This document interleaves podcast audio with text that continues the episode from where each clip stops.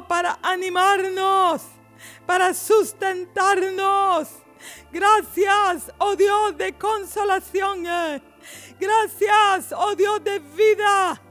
Gracias, oh Dios de esperanza. Oh, te amamos, bendecimos tu nombre. Nos deleitamos, nos gozamos en la salvación de nuestro Dios, en la bendición de nuestro Dios, en la redención de nuestro Dios, en sus brazos tiernos extendidos, en la en el derramamiento de tu río, de tu gracia abundante sobre nosotros. Muchas gracias, oh Dios, por hacerte presente, por caminar con nosotros, Señor. Muchas gracias por estar aquí esta noche. Muchas gracias, Señor, por tu palabra preciosa, por tu presencia, Señor. Pueden sentarse, hermanos.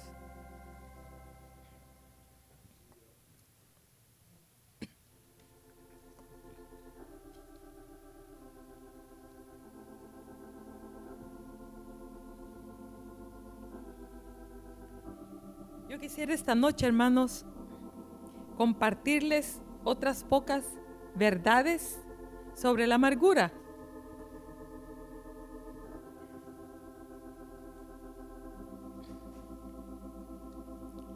Y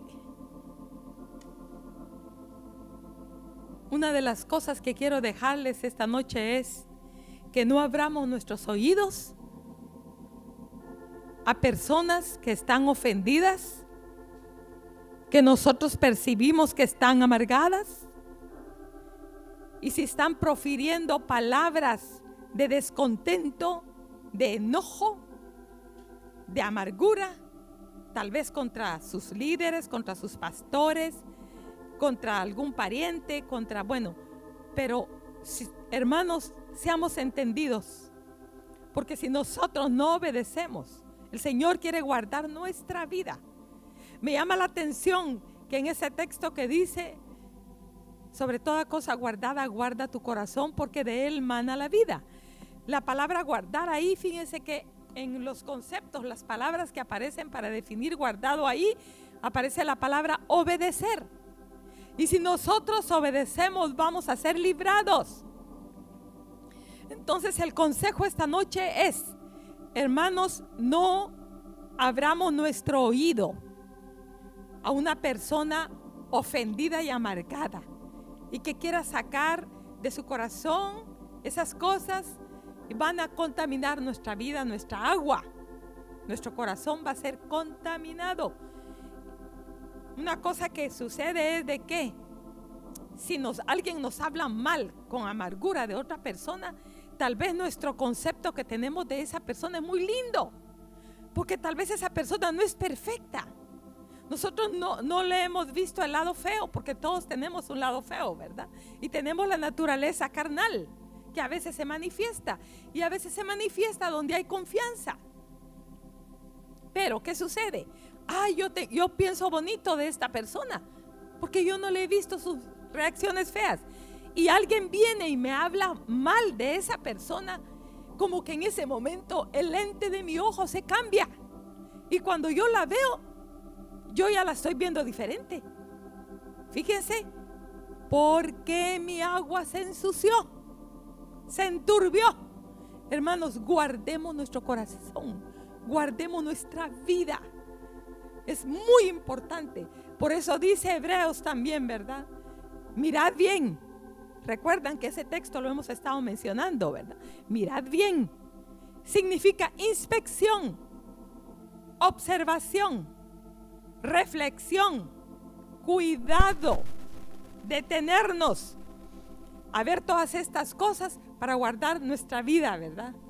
Entonces, no abramos el oído, hermanos. Cuando miramos que alguien empieza a hablar y hablar, nosotros digámosle con, con, con, con educación, eh, con gentileza, pero mira, yo prefiero no escucharte.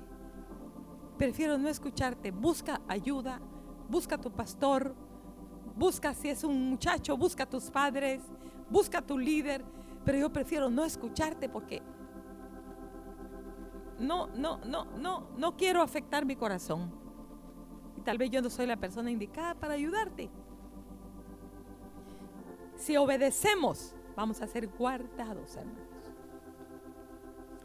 Otra cosita es que tengo acá es algunas cosas que o circunstancias que pueden afectar para que nosotros tengamos un corazón sensible a las ofensas. Porque el corazón muchas veces se amarga por ofensas. Y a veces ofensas que la persona que nos ofendió ni se dio cuenta que nos ofendió. Hizo algo que no se, no se percató. Dijo algo que no se percató. Pero a nosotros nos ofendió y hasta pensamos que lo hizo por decírnoslo, eh, ¿cómo es? Con intención. Cuida, yo quisiera hablarles a las madres esta cosita. Hermanos, ¿Qué cosas entonces pueden afectar para que nosotros desarrollemos un corazón sensible a las ofensas, sensible a todo? Los hijos que son consentidos y son sobreprotegidos por sus padres, por sus tíos, por sus abuelos y por toda la parentela, ¿verdad? ¿Por qué se consiente un hijo a veces? Los motivos, ¿verdad? Que, que ni los padres se dan cuenta, pero esto sucede. Por ser el primero. Y más si ha habido problemas de esterilidad y esos padres han deseado por años un hijo y de repente viene, lo echan a perder. Por ser el más pequeño. Ay, no, ya todos crecieron, este es mi, mi, mi, mi, último hijo. No lo decimos con las palabras, pero con los gestos, con las actitudes, ¿verdad? Lo sobreprotegemos, lo cuidamos. Ay, es mi más pequeño, mi más pequeñito. Y no sabemos el daño que le estamos haciendo a nuestro hijo por ser enfermo. Hay hijos que padecen de alguna enfermedad y los padres siempre los están guardando, protegiendo, hermanos. No digo que sea malo que cuidemos a nuestros hijos, ¿verdad? Que, los cuidemos, que los guardemos. Pero sobreprotección es una exageración de protección que en lugar de hacer bien, hace daño, hermanos. Esos niños van a ser miedosos, temerosos, inseguros, inestables y la enfermedad, en lugar de curarse, tal vez siempre van a ser enfermos. Y se han visto casos en los cuales el niño hasta manipula a los padres de que se siente enfermo, porque ya vio que consigue cosas por medio de ese camino, cosa que no le beneficia, hermanos. Porque es tímido, porque eh, eh, porque no tiene mucho, vemos que su hermano, su hermana, los demás hermanos son, son, son, eh, son fuertes, son eh, resueltos, eh, se, se, se desarrollan bien, se desenvuelven bien donde van, pero este se queda atrás, no habla, se esconde, se pone atrás de sus hermanos o atrás de las faldas de su mamá. Entonces, ¿qué hacen los padres? ¿Qué hace la mamá? Lo sobreprotege. ¿Sí? Y hay mamás que quieren ir al colegio y estar ahí en el recreo con su hijo para protegerlo de los otros niños. ¿Qué daño, hermanos? ¿Qué daño le hacemos a nuestros hijos? Por ser un hijo deseado. Entonces, las madres que tienen hijos pequeños, ¿verdad? Y los padres que tienen hijos que ya son grandes y que ustedes ven que son hijos sensibles que con poquito se ofenden. que con poquito se resienten. Son, son personalidades débiles, frágiles, hermanos, porque la adversidad nos prepara. Una adversidad nos prepara para enfrentar otra adversidad. Vamos a ver más adelante eso, hermanos. También un hijo que no fue deseado. Hay casos, hermanos, donde los padres se tienen que casar porque el hijo viene, ya. Pero esos padres no querían tener ese hijo. Y después ese hijo se da cuenta, le cuentan lo que pasó con sus papás y que no lo querían. Oh, hermanos, ese hijo tiene problemas. Abandono de sus padres. Aquí en Honduras se da mucho con los padres que se van a los estados. Primero se va el padre, después se va la madre, no se pueden llevar al hijo, lo dejan con la abuela y lo para criando la abuela o un tío o una, o una tía o una prima o, la amiga más cercana a la familia para cuidando ese niño, esa niña, ¿verdad?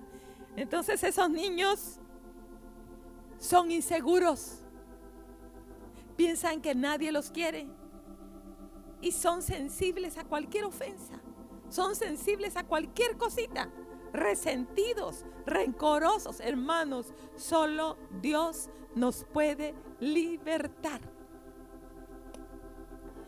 Madres también esposas que han sido abandonadas por sus esposos ¿verdad? También se desarrolla cierta sensibilidad, porque se pierde como cierto equilibrio, como cierta seguridad, se pierde la, la autoestima. Y yo he oído, he escuchado de mujeres que después que han quedado solas, que el esposo las ha abandonado, se sienten feas. Pero hermanos, solo Dios Solo Dios. Les estoy compartiendo estas cosas, hermanos, porque en Dios hay esperanza. Dios quiere libertar nuestras almas de esas cosas que están siendo un tropiezo en nuestra vida y que están amargando nuestros corazones. Y la amargura, hermanos, nos puede llevar hasta el infierno, porque puede endurecer de tal manera nuestro corazón que va a arruinar nuestra vida.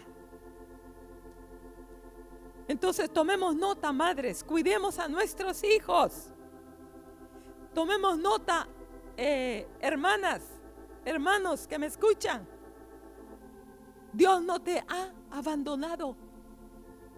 Tú eres muy preciosa para tu Dios. Eres una cosa de gran estima para tu Dios.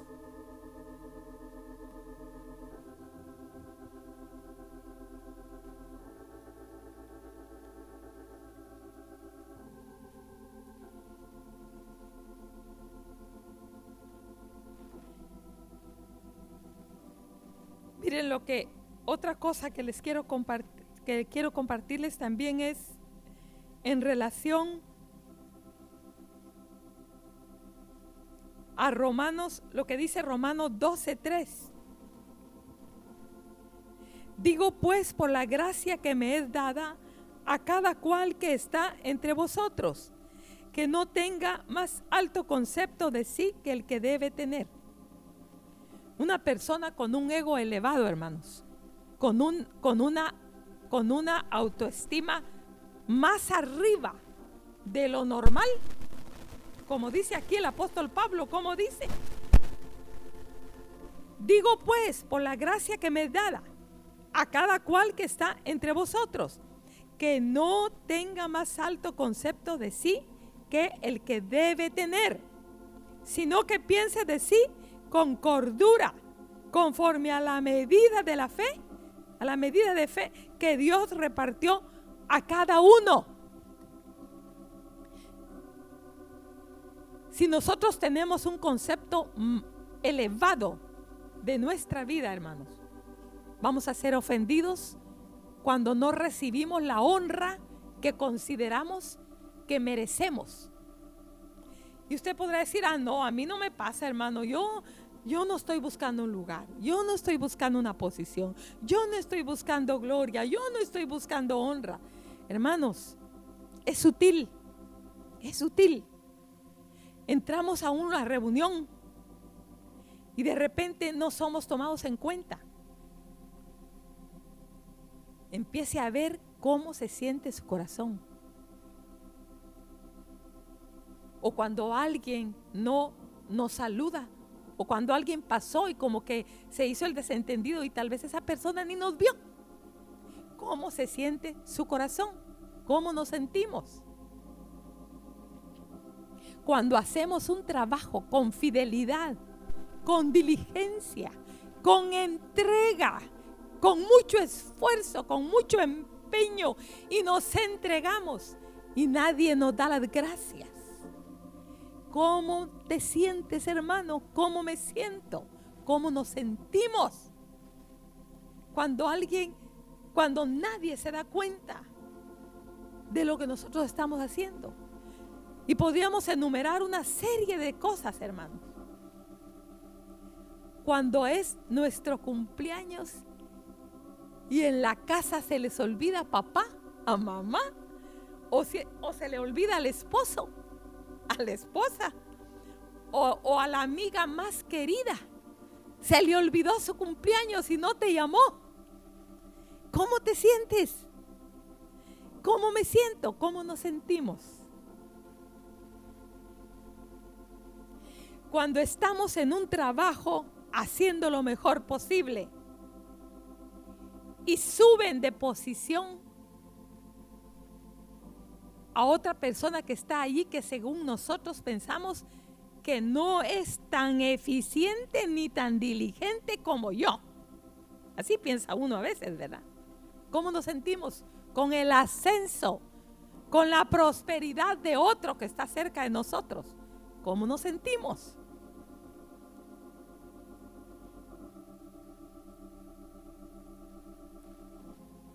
Cuando yo pensé que iba a tener el primer lugar en el concurso bíblico internacional, y había estudiado y me sabía todos los capítulos, todas las preguntas, todos los versículos. Había sido fiel, no había fallado a ninguna práctica, había estado en todo. Y pensaba que iba a ocupar tal vez el primer lugar. Y de repente me encuentro allá no saco pero ni un lugar individual. Y mi equipo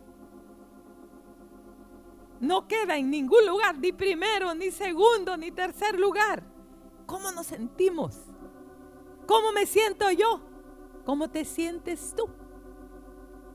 Hermanos, el corazón es probado. Entonces, tenemos que tener cuidado con esto. Necesitamos, hermanos, ocupar el lugar que tenemos. Eh, orar al Señor para, para, para, para poder, para que el Señor nos dé cordura, entendimiento del concepto que necesitamos tener de nosotros mismos, ¿verdad? Porque uno puede estar arriba de la tabla de medir o puede estar abajo, hermanos. Pero no debemos estar ni, ni arriba pensando más de lo que somos, ni abajo pensando menos de lo que somos. Porque tanto una cosa como la otra nos van a dañar. Uno porque cree que es el rey y el otro porque cree que es basura. Pero ni somos el rey más importante del mundo, ni somos una basura, hermanos. Tenemos un valor para nuestro Dios. Somos sus hijos, somos amados, somos apreciados por Él, somos cuidados, protegidos por Él. Pero necesitamos tener el concepto eh, correcto que debemos de tener. Y Dios nos da cierto entendimiento natural. Y tenemos también un entendimiento espiritual que viene de Dios. Hermanos, no es cierto que uno sabe las cosas de que uno adolece. Uno sabe. Y las cosas que uno también, en las cuales uno sabe que, que controla, que domina. ¿Cierto, hermanos? ¿Cierto? Uno también sabe. Tal vez no nos, no nos conocemos 100%, pero uno sí se la sabe. Uno sí sabe. Ah, yo tengo un problemita en esta área. Uno lo sabe y lo trata de ocultar. Ah, pero yo en esta, uno no lo dice, pero yo en esta, que me pongan. Que me pongan ahí, que no me pongan aquello, pero que me pongan aquí y verán quién soy yo. Y de repente el Señor tiene que hacer esto, ¿verdad? Nos ponen en ese lugar y fracasamos. ¿Para qué? Solamente para que nos coloquemos en el nivel donde debemos estar. Ni arriba ni abajo, sino en el lugar, en la posición y en la actitud que nuestro Dios quiere que caminemos, hermanos. Hijos de Dios, pero con, con, sensatez, eh, con cordura, con entendimiento, con humildad, con reconocimiento de que hay otros mejores que yo. Hay otros que están abajo, pero el hecho de que estén abajo en ciertas habilidades y capacidades que Dios me ha dado a mí, hay unos que están arriba de mí, hay otros que están abajo. Pero eso no significa que yo voy a ver con desdén al que está abajo. Si nosotros trabajamos, hermanos, y oramos y buscamos al Señor y le decimos, Señor, ayúdame con el orgullo, porque esto no es más que orgullo. El orgullo es un enemigo que nos va a conducir a la amargura. Porque cuando no recibimos la honra, los dones y los, eh, los ¿cómo se dice? Los premios que nosotros consideramos que, que merecemos por nuestra vida, por lo que hacemos, vamos a ser amargados. Hermanos, eso pasó con Amán. Amán, como lo dice el libro de Esther, fue engrandecido por el rey Azuero. Y lo encontramos, lo encontramos en Esther 5.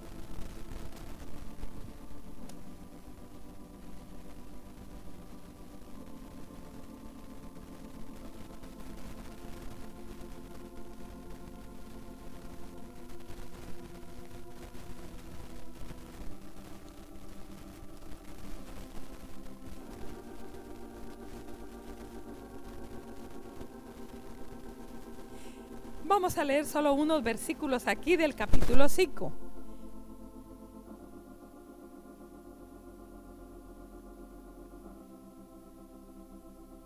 Dice aquí, en el versículo 9, y salió Amán aquel día contento y alegre de corazón del banquete, ¿verdad?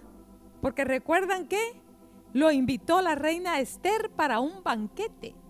Y él estaba emocionado que a ninguno otro, a ningún otro, había invitado al banquete la reina solamente a él con el rey. Y él, él, dijo, qué honra, ¿verdad? Bueno, y salió feliz. Pero ¿qué dice? Pero cuando vio a Mardoqueo a la puerta del palacio del rey que no se levantaba ni se movía de su lugar, se llenó de ira contra Mardoqueo Pero se refrenó Amán y vino a su casa y mandó llamar a sus amigos y a Ceres su mujer. Y le refirió a Amán la gloria de sus riquezas, la multitud de sus hijos y todas las cosas con que el rey que dice le había engrandecido y con que le había honrado sobre los príncipes y siervos del rey. Y añadió Amán, también la reina Esther a ninguno hizo venir con el rey al banquete que ella dispuso, sino a mí. Y también para mañana estoy convidado por ella con el rey. Pero todo esto, ¿qué dice hermanos? De nada me sirve, imagínense. Todo esto de nada me sirve cada vez que veo al judío Mardoqueo sentado a la puerta del rey. Y le dijo Ceres su mujer y todos sus amigos, hagan una horca de 50 codos de altura. Y mañana di al rey que cuelguen a Mardoqueo en ella y entra alegre con el rey al banquete. Y agradó esto a los ojos de Amán e hizo preparar la horca. Pero digo yo, hermanos, qué provisión la de Dios para este hombre, pero como él no tenía entendimiento y su corazón estaba endurecido. En el versículo 3 dice del, del capítulo 6, y dijo el rey,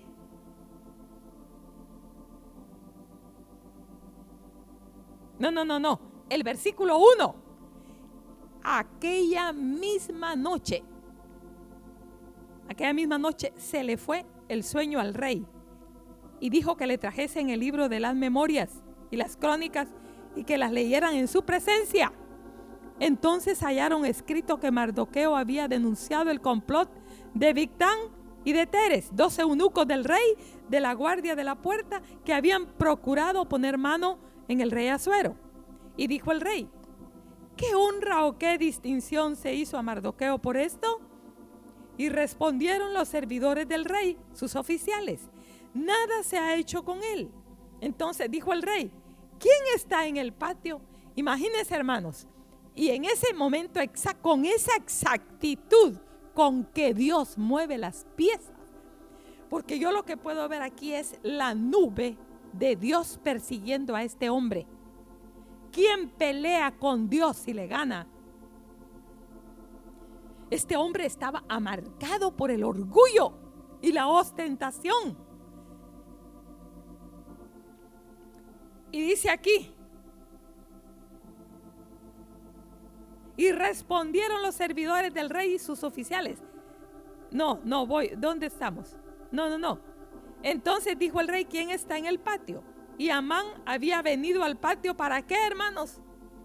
Para hablarle al rey para que hiciese colgar a Mardoqueo en la horca que él tenía preparada. Y los servidores del rey respondieron, he aquí, Amán está en el patio. He aquí, Amán está en el patio, le dijeron. Y el rey dijo, que entre. El rey en ese momento dijo, ninguno como él. Él está pero perfecto para que me lleve a Mardoqueo por toda la plaza, ¿verdad? Entró pues Amán y el rey le dijo, ¿qué se hará al hombre cuya honra desea el rey? Y oiga lo que dijo Amán en su corazón. ¿A quién deseará el rey honrar, más que a mí? Ustedes saben, hermanos, que cuando estamos llenos de orgullo, y estamos en un recinto. Eso se puede dar. Eso se puede dar. Y están que dicen, bueno, de que eh, de este grupo acá vamos a premiar, pongamos esto, vamos, vamos a premiar en esta campaña que hicimos, digamos que es una campaña de evangelismo. Y hay un grupo de evangelismo en la iglesia. Y entonces todos los que participaron durante esa campaña que duró, digamos, una semana, estaban siendo evaluados por supervisores y están ya reunidos al final de la campaña. Y entonces dice alguien al frente, bueno, estamos agradecidos por su participación, estamos contentos por el entusiasmo con que trabajaron, por el amor con que lo hicieron y tenemos unos reconocimientos aquí. Vamos a premiar tres a tres personas de aquí que eh, eh, en las cuales vimos ciertas cualidades. El más esforzado, el más diligente y el más, ¿qué le ponemos? El más trabajador, digamos. Vale, tenemos tres. Y dan el anuncio, ¿verdad? De repente allá varios, tal vez estamos diciendo, ah, yo creo que aquí Y hasta el corazón nos hace así, ¿verdad? Ahorita me van a llamar, me van a llamar y de repente ni siquiera estoy entre los que llaman. Pero ahorita uno, uno puede pensar, ¿sí? Que es uno. Porque este hombre no está manifestando más que el corazón humano. No es cuestión de que usted diga esta noche, a ah, este sí que, qué bárbaro, qué tremendo. No, no, hermanos, así somos. Así somos. Y entró Amán y el rey le dijo, bueno, y dijo Amán en su corazón, ya saben lo que él dijo, ¿verdad? ¿Quién deseará el rey honrar más que a mí? Y respondió Amán al rey, para el varón cuya honra desea el rey. Y empieza, hermanos, a decirle todo lo que quería que se hiciera con ese hombre, pensando en él.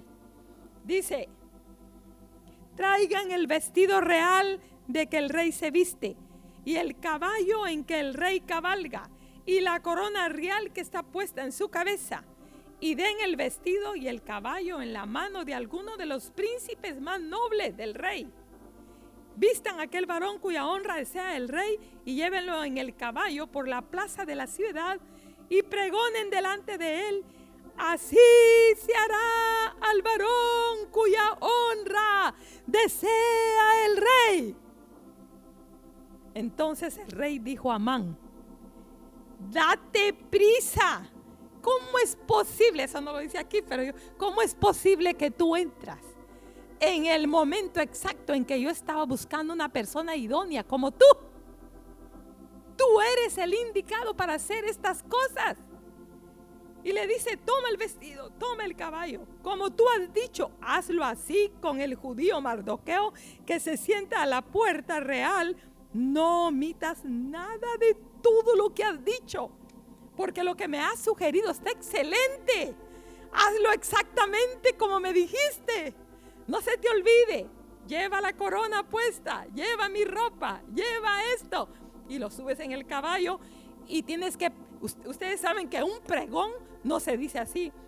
Así se hará el varón. No, un pregón tiene que ser con ganas, con fuerza, con grito. Y a este hombre le tocó ir jalando el caballo y Mardoqueo con esa pompa sentado sobre ese caballo. ¿Qué fue lo que pasó cuando terminó de hacerlo, hermanos? Y Amán tomó el vestido y el caballo y todo y lo hizo y, e hizo pregonar delante de él en el versículo 11 lo que le dijo el rey. Después de esto, Mardoqueo volvió a la puerta real. Tal vez a él Mardoqueo igual. Llegó a su lugar y se puso. Y Amán se dio prisa para irse a su casa. como dice?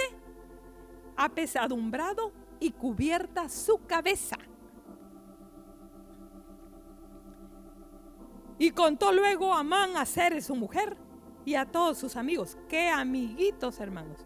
Todo lo que le había acontecido. Entonces le dijeron sus, sus sabios, ¿Cuáles sabios ellos le habían dicho que hiciera la horca, hermanos? Y Ceres, su mujer, si de la descendencia de los judíos es este Mardoqueo delante de quien has comenzado a caer, no lo vencerás, sino que caerás por cierto delante de él.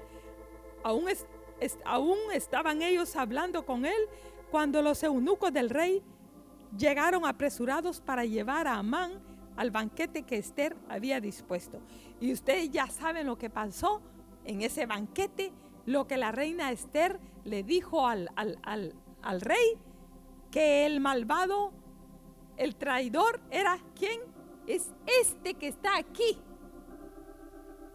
Y allá en ese mismo banquete entraron los eunucos, lo agarraron y lo llevaron y lo hicieron ahorcar en la horca que él mismo había preparado para Mardoqueo. Hermanos, cuidemos el orgullo Cuidemos el corazón del orgullo. Porque una persona puede, uno puede llegar a amargarse de tal manera por no recibir la honra y las cosas que cree uno que merece. El trato, es que me tratan mal, yo no merezco eso. ¿Han, escuchado ustedes eso? ¿Cómo es que me están tratando así? Yo no merezco eso. ¿Verdad? No, hermanos, cuidemos nuestro corazón. Y, tengo el otro personaje con algo parecido que es Naamán. Vamos a Segunda Reyes capítulo 5. Y vamos a ver la diferencia entre Naamán y Amán.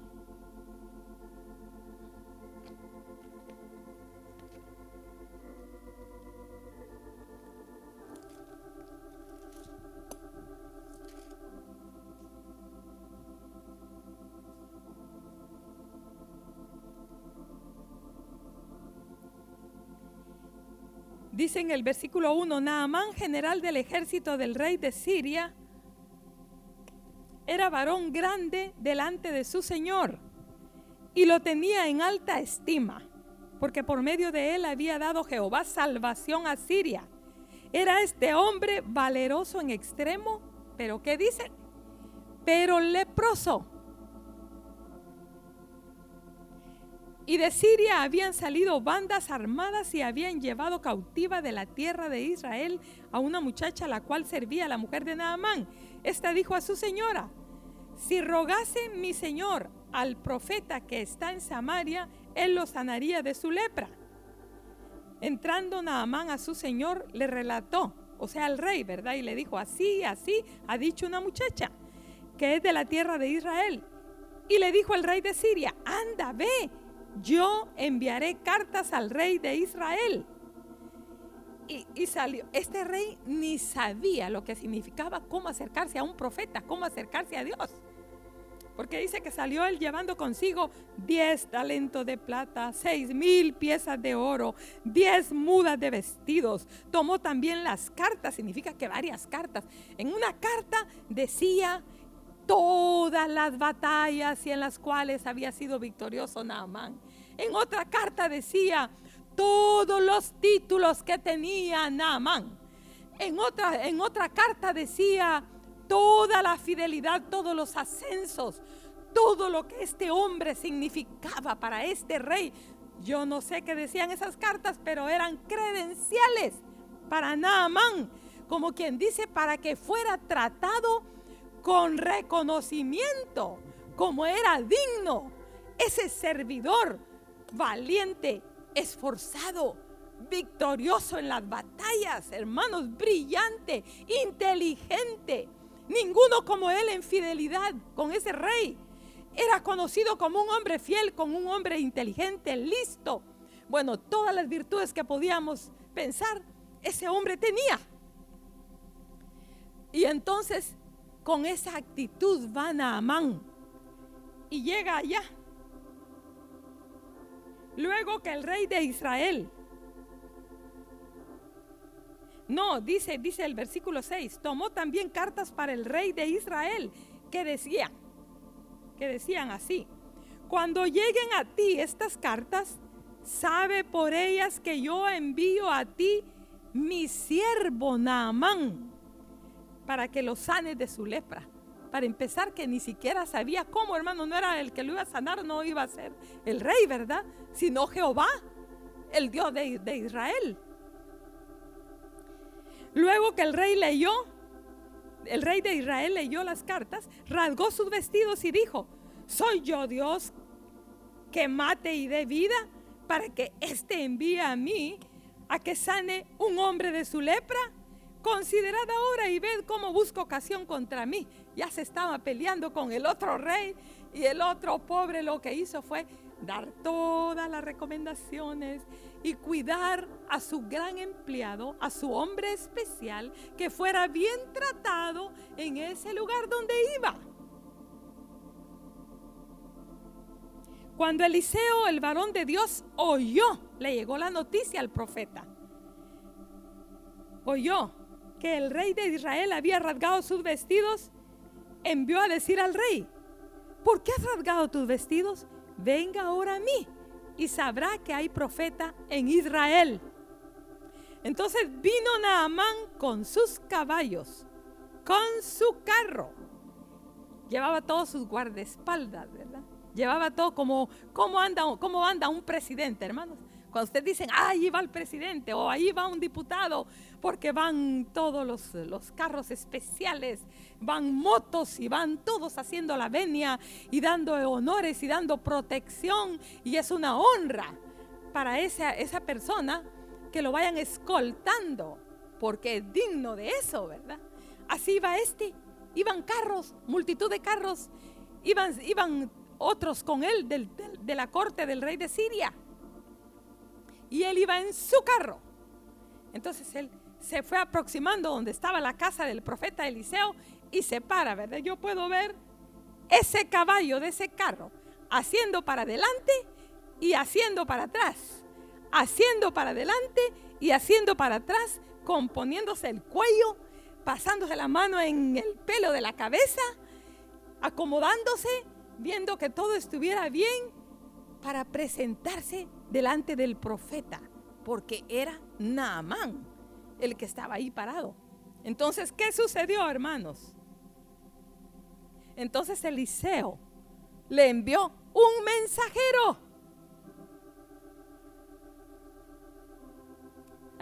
Diciendo, ve y lávate siete veces en el Jordán y tu carne se te restaurará y serás limpio. Y luego cierra la puerta y se entra. y se queda Naamán allí. Y este, y este, y estos, ¿quién piensan que soy yo? No lo dijo así, pero miren lo que dice aquí. Y Naamán en el versículo 11 se fue enojado diciendo, he aquí, yo decía para mí, saldrá él luego y estando en pie, invocará el nombre de Jehová su Dios y alzará su mano y tocará el lugar y sanará la lepra. Hay personas, hermanos, que literalmente cuando pasan al frente y esperan de que no los, los que estén eh, allí poniendo manos, tal vez los otros líderes o qué, no, ellos quieren que el pastor o el evangelista o el maestro que está compartiendo, si lo llama al altar, ¿verdad? Sea, e, e, e, ese es el indicado para poner las manos en esa persona porque esa persona es líder, porque esa persona es usada en la congregación por el don de profecía. Entonces, no, no, no lo dicen, pero hay esa actitud en el corazón, hermanos, que Dios nos libre, que Dios nos guarde de esa actitud, hermanos, porque vamos a ser amargados. Pero me encanta aquí, aquí es donde yo veo, hermanos, la diferencia entre una familia y otra familia. Miren aquí qué pasó.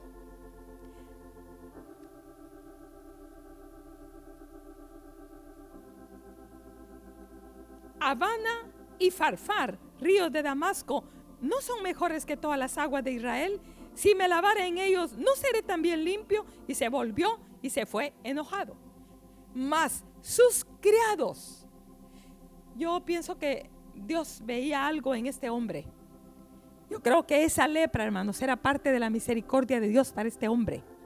Porque Dios conoce los corazones, hermanos. Y Dios nos va a rodear de circunstancias y cosas que están llenas de la misericordia de nuestro Dios para rescatarnos de nuestros caminos. Porque me encanta que ese dice, era esto, era lo otro, era aquello, pero leproso. Y entonces aquí dice, se acercaron y le hablaron diciendo, Padre mío, miren, le hablaron con qué ternura y con humildad. Padre mío, si el profeta te mandara alguna, alguna gran cosa, ¿no la harías? Cuanto más diciéndote, lávate y serás limpio. Los escuchó. Entonces descendió y se zambulló siete veces en el Jordán conforme a la palabra del varón de Dios y su carne se volvió como la carne de un niño y quedó limpio. Y volvió al varón de Dios él y toda su compañía y se puso delante de él y dijo, he aquí, ahora conozco que no hay Dios en toda la tierra sino en Israel. Te ruego, fíjense qué diferencia aquí la actitud, hermanos. Te ruego que recibas algún presente de tu siervo. Ahí no está diciéndole, aquí está Naamán, te das cuenta, Dios me escuchó porque yo soy el general del ejército del rey de Siria. No, te ruego, aquí está tu siervo. No hay otro Dios como el Dios de Israel. Hermanos, porque Dios quería salvar a este hombre. No solo quería sanar su cuerpo, sino también rescatar su alma. Y, bueno, él pudo haber perdido la bendición no solo de su sanidad, sino terminar amargado y muerto. Y tal vez en el infierno. Pero este hombre, hermanos, fue rescatado también del orgullo con esa humillación que Dios le permitió. ¿Verdad? Y fue sanado de su enfermedad. Y vemos la diferencia con uno rescatado, salvado, sanado y el otro mandado al infierno. Imagínense cómo eran los amigos de, de, Amán y cómo era su mujer. Y cómo era la, la mujer de este hombre. Hermanos, por lo que ella hizo, se nota que esta mujer escuchaba las palabras de esta niña que trabajaba con ella, que era una esclava en su casa. Porque le dijo, mira, esta muchacha es una buena muchacha, seguramente. Y ella dice que hay un profeta en Israel. ¿Por qué no hacemos algo y tú vas allá? Escuchó a la joven y le dijo a su esposo. Y su esposo, si su esposo escuchó a, esta, a su esposa, es porque veía que había algo en esta mujer. Entonces, a este Amán, Naamán, Naamán, rodeado de esos criados, o sea, humildes, especiales, ¿verdad? Que lo, lo, ayudaron para que entrara en la bendición con un consejo, pero dado con humildad, como, como eh, Dios sabía que así él lo iba a recibir y eh, le permitió recibir misericordia. En cambio, el otro, sus amigos le acabaron de echar tierra. Le dijeron, si, si de los judíos es ese Mardoqueo, delante de quién has empezado a caer, de seguro no lo vencerás. Casi que le dicen ahí, sos hombre muerto, pues. Los mismos que le habían aconsejado que hiciera la, la, la horca, le están tirando polvo encima, ¿verdad? Pero hermanos, ¿por qué les digo? O sea que todos podemos tener problema con el orgullo. ¿Cuál es el mensaje aquí? ¿Qué vamos a hacer cuando eso se manifieste? ¿Entienden? ¿Nos humillaremos? ¿Haremos como este hombre? ¿O vamos a hacer? Vamos a estar del otro lado. A echarle la culpa a todos y a pensar que lo que están haciendo con nosotros es injusto y que el trato que nos están dando es incorrecto, que merecemos algo más alto y algo mejor. Que Dios nos libre, hermanos. Como dice aquí, digo pues por la gracia que me es dada a cada cual que está entre vosotros, que no tenga más alto concepto de sí que el que debe tener, sino que piense de sí con cordura. Con María pasó lo mismo la hermana de Moisés. Esta mujer, hermanos, eso lo encontramos, no vamos a ir ahí, pero lo encontramos en número 12. Esta mujer, yo creo que era muy, le gustaba orar, le gustaba servir, era valiente, era fuerte, era atrevida, aguerrida, no tenía miedo. Ella quería servir a Dios. Ella quería hacer algo por su pueblo. Ella fue la que estuvo ahí observando cuando llegó la hija, cuando llegó la, que era de Faraón. Sí, sí, la hija de, de Faraón. Ella estaba ahí, no tuvo temor, por ahí escondida viendo a ver cómo podía ella hacer algo para rescatar a su hermanito que estaba ahí en la arquía. Y cuando los egipcios quedaron sepultados en el mar, Hermanos, si Dios dio esa gran liberación y salvación al pueblo, ella sacó su pandero, ella empezó a danzar y a decir proclamas a Dios y a exaltarlo, a glorificarlo. Ella era una líder de alabanza y adoración que metía al pueblo, a las mujeres en la adoración, en la alabanza, hermanos. Ella era útil, ella ayudaba, estaba siempre dispuesta. Pero ¿qué pasó, hermanos? ¿Qué? Empezó a considerar que a mí me impacta lo que ella dijo, no solo por él, y, también paró a Aarón, no sé, yo, por lo que sucedió, que a ella le dio la lepra. Pudo haber sido de que ella fue la que inició el, diálogo, ¿verdad? Y, la eh, metió la, la, cizaña. Porque le dijo a Aarón, solo, por, solo por, por Moisés ha hablado Jehová. ¿Acaso no ha hablado también por nosotros? y se colocó al nivel del líder, al nivel, aunque era su hermano, aunque ella era mayor que él, pero era el líder que Dios había puesto. Hermanos, cuidado, cuidado, porque Dios te usa, hermano. ¿Qué actitud tienes tú con el liderazgo? ¿Cuál es tu actitud? Porque Dios te usa. Hermanos, debemos andar con humildad. Debemos guardar nuestro corazón. Porque esta mujer, tristemente, yo leyendo esta historia, yo podía ver un silencio después de que ella, porque el juicio de Dios para ella fue, sáquenla del campamento por siete días. ¿Y qué día fuera? Y el pueblo no avanzó más hasta que María regresó al campamento. Pero ella tuvo su disciplina.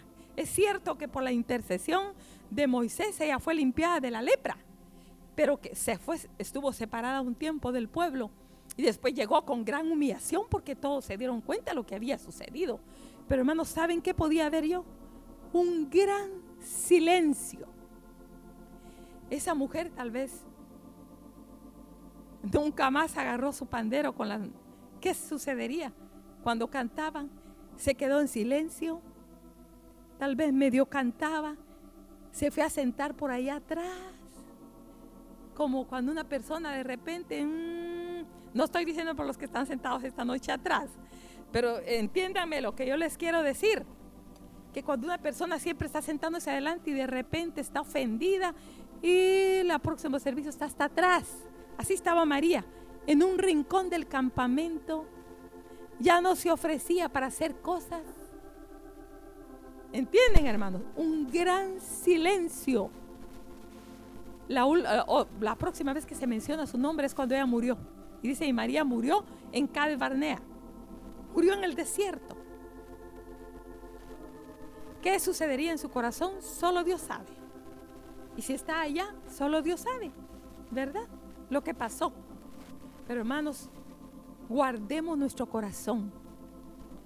Digo pues, por la gracia que me es dada, que, no, que, que a cada cual que está entre vosotros, que no tenga más alto concepto de sí que el que debe tener. El orgullo es un gigante, es un enemigo nuestro y está en mí, está en usted, está en todos. Entonces Dios quiere darnos victoria sobre el orgullo. Por eso es que muchas veces permite humillaciones y situaciones en nuestra vida para ayudarnos, hermanos, a ser librados de este enemigo y no terminemos amargados, ¿verdad? Vamos a quedarnos acá esta noche. Yo tenía otras cosas, pero en otra ocasión las vamos a, vamos a continuar.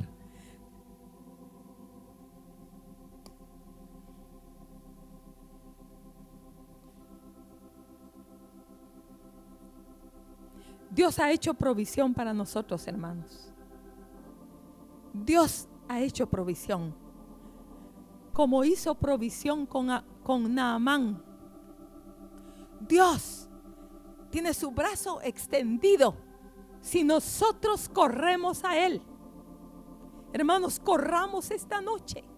Y si tú detectas que en tu corazón está el problema, dile, Señor, yo no quiero ser arruinada por el orgullo por las ofensas en mi vida, en mi corazón.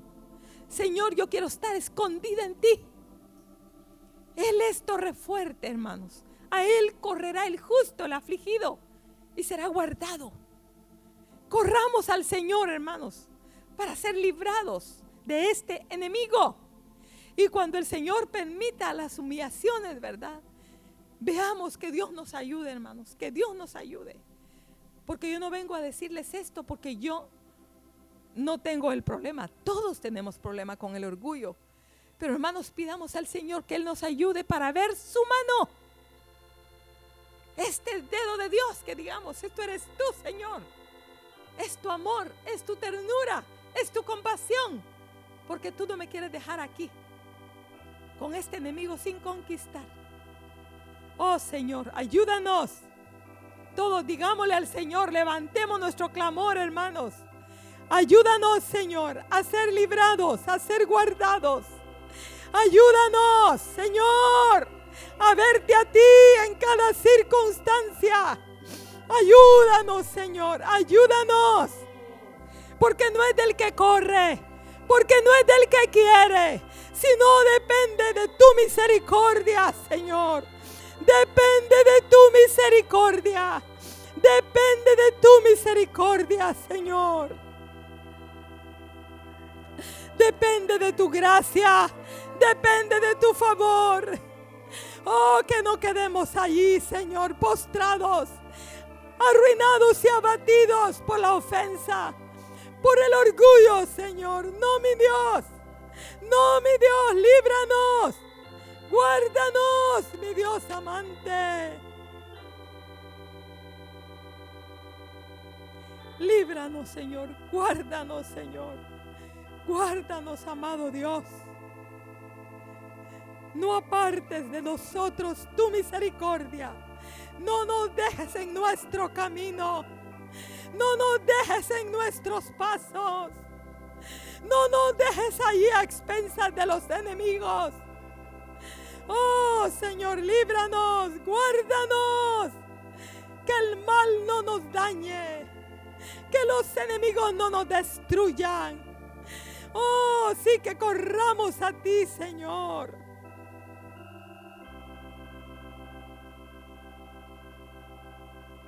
Oh, sí, Padre. Gracias te damos, Señor. Gracias te damos, oh Dios, por tu palabra, Señor.